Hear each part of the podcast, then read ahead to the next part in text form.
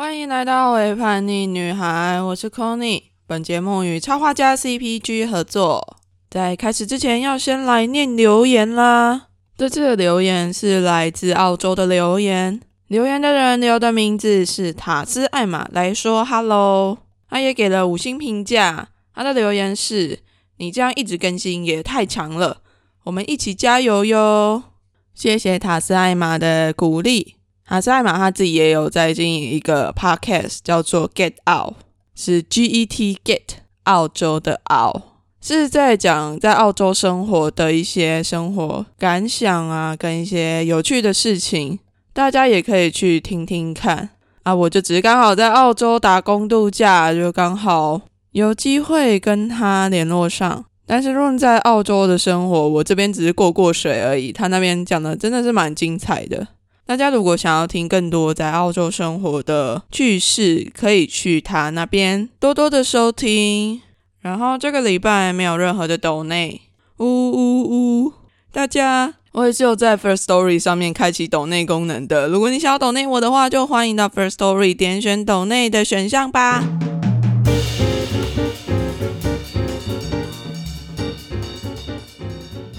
刚刚又来到了十二月。天哪！一年之中最后一个月份，不知道大家今年一整年过得还好吗？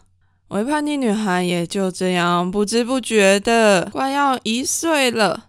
我也会在明年的一月办一个为叛逆女孩的周年庆，虽然说活动是什么我自己还不知道，但是一周年这么重要的日子怎么可以错过呢？大家就敬请期待吧。不过这个礼拜十二月，想要跟大家分享的就是属于十二月的节庆——圣诞节啦。不知道你喜不喜欢过圣诞节？在台湾，圣诞节好像很多人都会觉得是一种商业操作。就是商人要赚钱，所以才把圣诞节这个节庆从国外引进来什么的。但我自己因为从小是基督徒，所以我们家从还蛮小的时候就会开始过圣诞节这个节庆，然后一直到长大。最近这三年，前年我是在美国度过圣诞节的，去年跟今年哦，今年不一定，今年我 在圣诞节的时候要准备回台湾了。但是也算是在澳洲这边有体验到圣诞节的感觉，就来分享一下我这三年在国外体验到的圣诞气氛吧。先跟大家说，就是我真的觉得圣诞节这个节日是一种南半球不友善的节日，你知道为什么吗？因为它的所有包括圣诞老公公、驯鹿这些东西。所有圣诞节会出现的形象，就是圣诞节是一个非常冷的节日。圣诞老公公都会穿的很厚啊，然后留着大胡子，然后下着大雪，骑着雪橇去送礼物。但是，但是在南半球这边，圣诞节的十二月二十五号根本就是夏天呐，日正当中的，热的要死。圣诞老公公来南半球还穿这样的话，应该会中暑吧？哪里来的雪啊？连一点点冷空气都感觉不到，就觉得哎天呐，圣诞节对南半球也太不友善了吧！但是其实不管是在美国或者是澳洲，我都可以感觉到圣诞节对于西方社会、基督教的社会来说是一个非常重要的节日。因为你会从一个月前开始就已经看到卖场有在卖圣诞节的东西，然后陆陆续续的都会有很多的摊商出现，街道上面也都会开始有一些非常厉害的圣诞节摆饰。先来讲讲美国那边好了，美国那边我是去参加志工，所以我就待在那个 hosting。自工 hosting 的他们家里，他们真的是非常认真的在布置自己的家外面的那一块草皮。如果大家有看一些美国电影，就可以知道说，他们很多的家外面都是有一块大草皮，然后可以停车，草皮再往外推，还有一个人行道之类的那种布置摆设。那在自己的家外面放上一堆会闪来闪去的灯，还有很多圣诞节的玩偶是必备的。有很多的家庭也会特别去购买一些什么地垫、上面写的 Merry Christmas，然后摆在家门口，让人家一进家门之前就可以看得到这样的祝福，我觉得超棒的。然后圣诞节的那个期间，我真的觉得是要晚上的时间去，你才会发现那些圣诞灯是有多漂亮。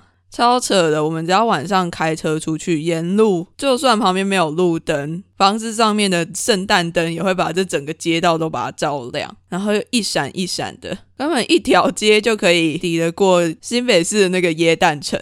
那在美国的时候，因为是真的在美国人家里住，所以也可以感觉到他们是真的很喜欢这个节日，甚至在圣诞节之前，他们就已经开始采购非常非常多的礼物。然后还真的有一棵圣诞树，然后我们就把那些礼物都堆在圣诞树下面。真的在圣诞节当天就开始发礼物，大家就开始找自己的名字的礼物，开始拆礼物。天啊，我觉得那个感觉超级温馨的，就是外面非常的冷，但是屋子里面是非常的暖和，大家就团聚在一起吃个饭啊，聊聊天。我觉得圣诞节对于他们来说，就好像是农历新年对于我们来说的那种感觉，就是一个非常让人感觉到舒服而且开心，能够打从心里面有那种非常喜悦的感觉的节日。然后，不管是在美国或者是澳洲啊，他们在圣诞节的时候都会推出一些圣诞节的邮票，或者是一些邮资的 discount。所以你只要在圣诞节这个期间，在美国或者是澳洲或者在其他欧洲地方，我相信也是啊。就是你只要寄出你的信件，上面通常都会有一些圣诞节的邮戳或者是圣诞节的邮票。那他们也都会在圣诞节前就开始寄一些圣诞贺卡啊等等的，一直到现在都还是非常的盛行。诶，我就觉得很棒。但是在澳洲这边，因为我们不是住在澳洲当地人的家里，而是自己住一个房子，所以我们就没有在圣诞节的时候有这样子的装饰外观的部分。但还是可以很清楚的感觉到澳洲这边的圣诞气氛，只是就有点热啦。这边的圣诞节也跟美国的一样，你可以在卖场看到一些圣诞老公公。然后小朋友就可以跟那个圣诞老公公拍照，有一些合照这样。只是澳洲这边的圣诞老公公呢，非常的辛苦。你只要一靠近他，你 就可以感觉到他全身都是汗。很认真的看他的时候，还可以看到他那个衣服背后整个都湿一块，超辛苦的。但是我们还是可以听到小朋友就用很奶的那个奶音，他说：“I want a Santa Claus。”太可爱了啦！然后澳洲这边也有非常多的圣诞市集，在去年的时候，我们就有去博斯市区参加一个超级大的圣诞市集，然后它就像一个大型的园游会一样，里面有一些游乐设施啊，有非常多的摊位，然后现场还有一些打扮成圣诞老人或者是小精灵，我也不知道为什么是小精灵，但他们就会穿着溜冰鞋。哦，那应该算是直排轮啦，因为没有冰嘛，就 很热，没有冰。那穿着直排轮在整个场地里面滑来滑去，跟大家说圣诞节快乐。那圣诞节的气氛还是非常的浓厚。自己在去年的时候，也有在圣诞节前夕去卖场帮一个当地的 NGO 当包礼物的志工。对，就是坐在那边等大家从卖场买东西出来之后，到这边邀请他们捐献，然后我们帮他们包礼物这样子。在那一天那个下午，我大概包了十几个礼物有吧，然后这样包一包也包出了一点心得。本来因为我是包礼物的苦手，但后来发现，哎，其实好像也还好，只要不要遇到非常难包的那种礼物，我自己都觉得还 OK。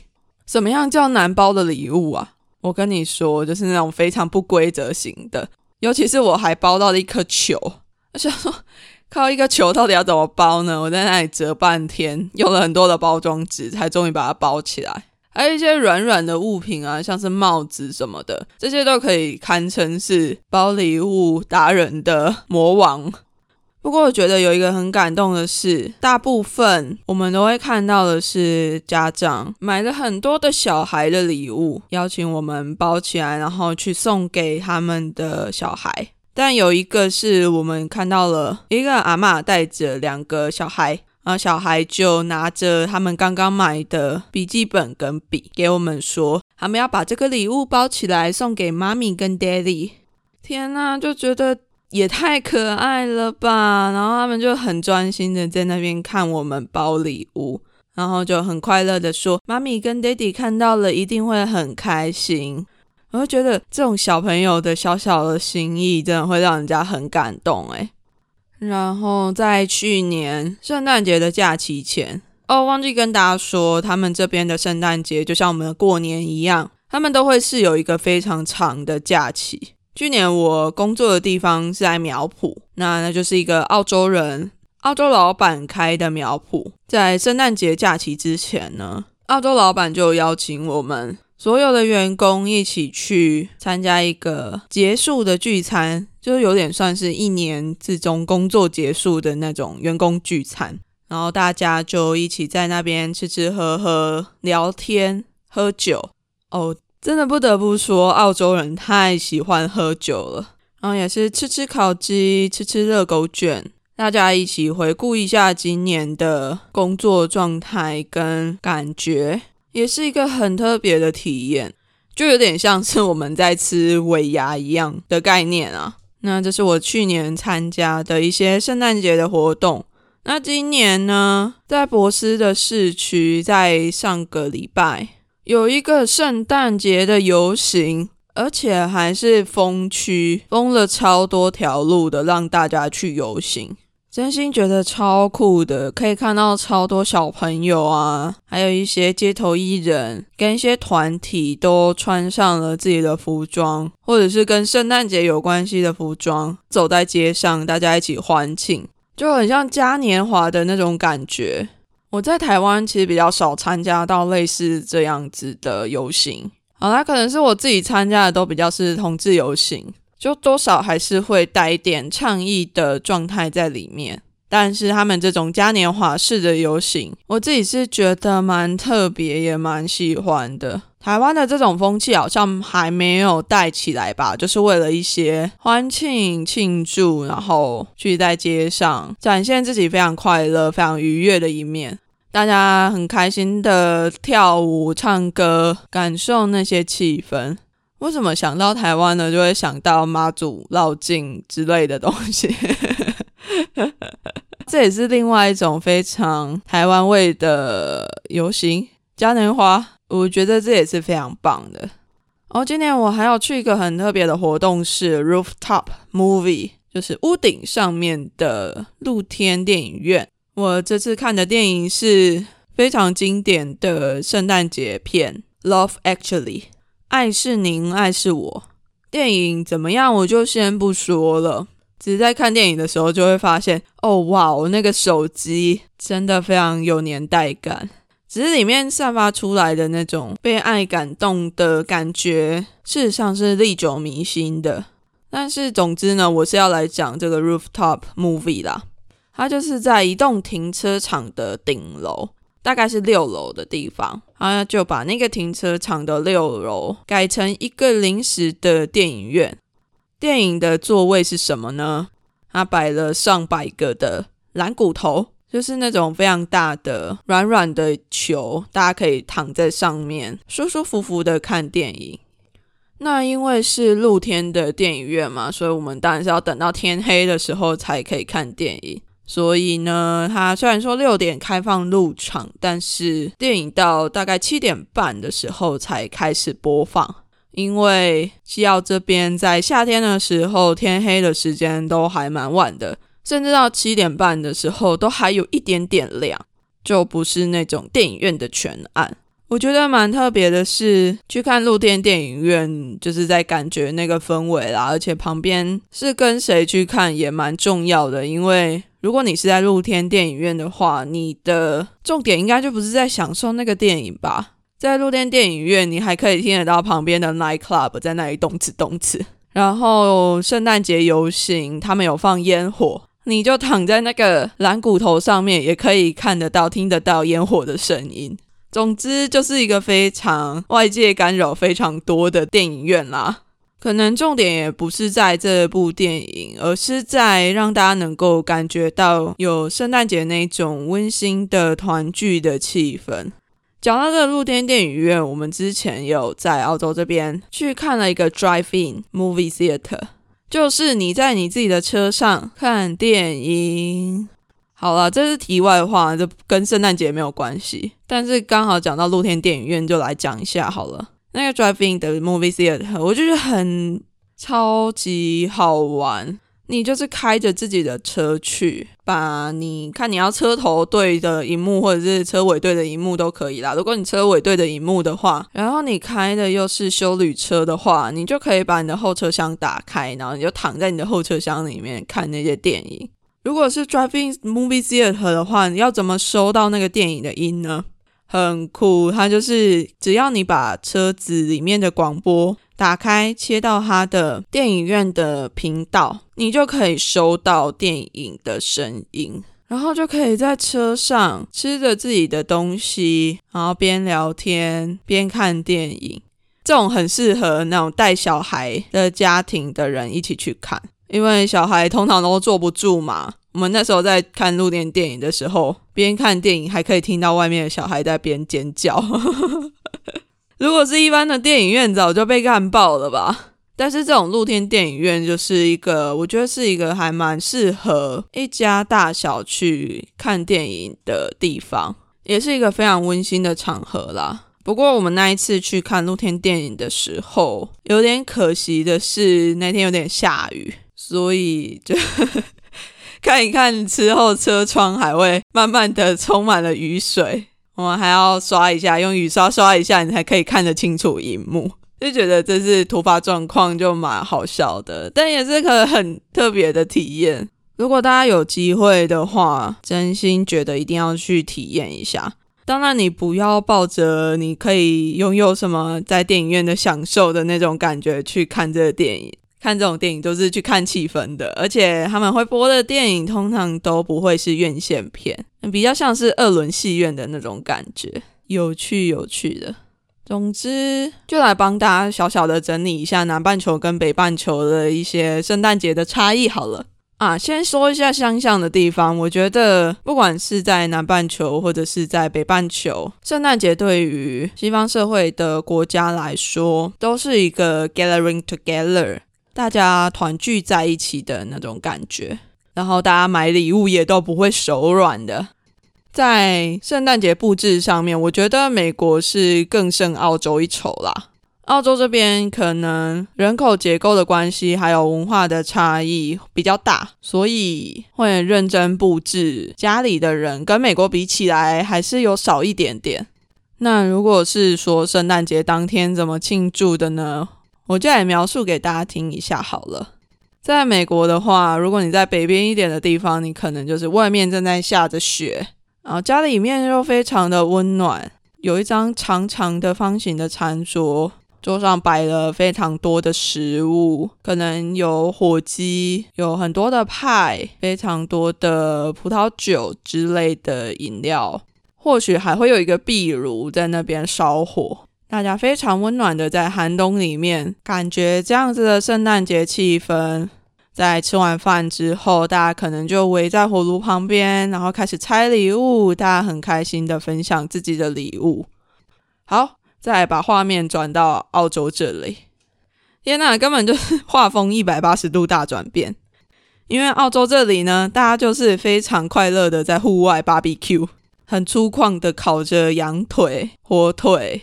就可以感觉到那个炭火还在呲呲呲，嘿，感觉到那个 barbecue 的香味都慢慢的冒出来。大人就在旁边坐一圈，非常痛快的喝着冰啤酒聊天。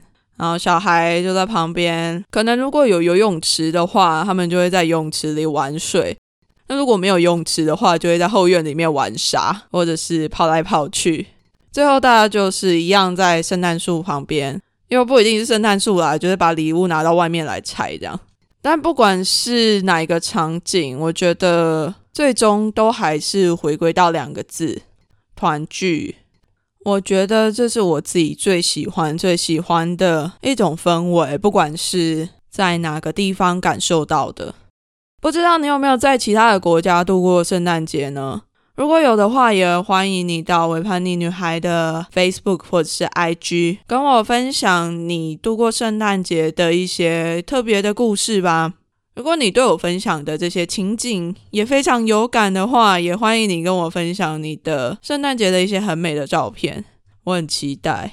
如果你喜欢我这集节目的话，欢迎到 Apple Podcast 上面为我留下五星评价并留言，然后把这一集分享出去。那如果你还有余力的话，也欢迎抖内给我，祝我圣诞节快乐！哎，好啦，那就祝大家 Merry Christmas and Happy New Year！这集没有说明年见啊，还没，还没，还没。但就是祝福大家有一个美好的十二月。我们下集再见喽，拜拜。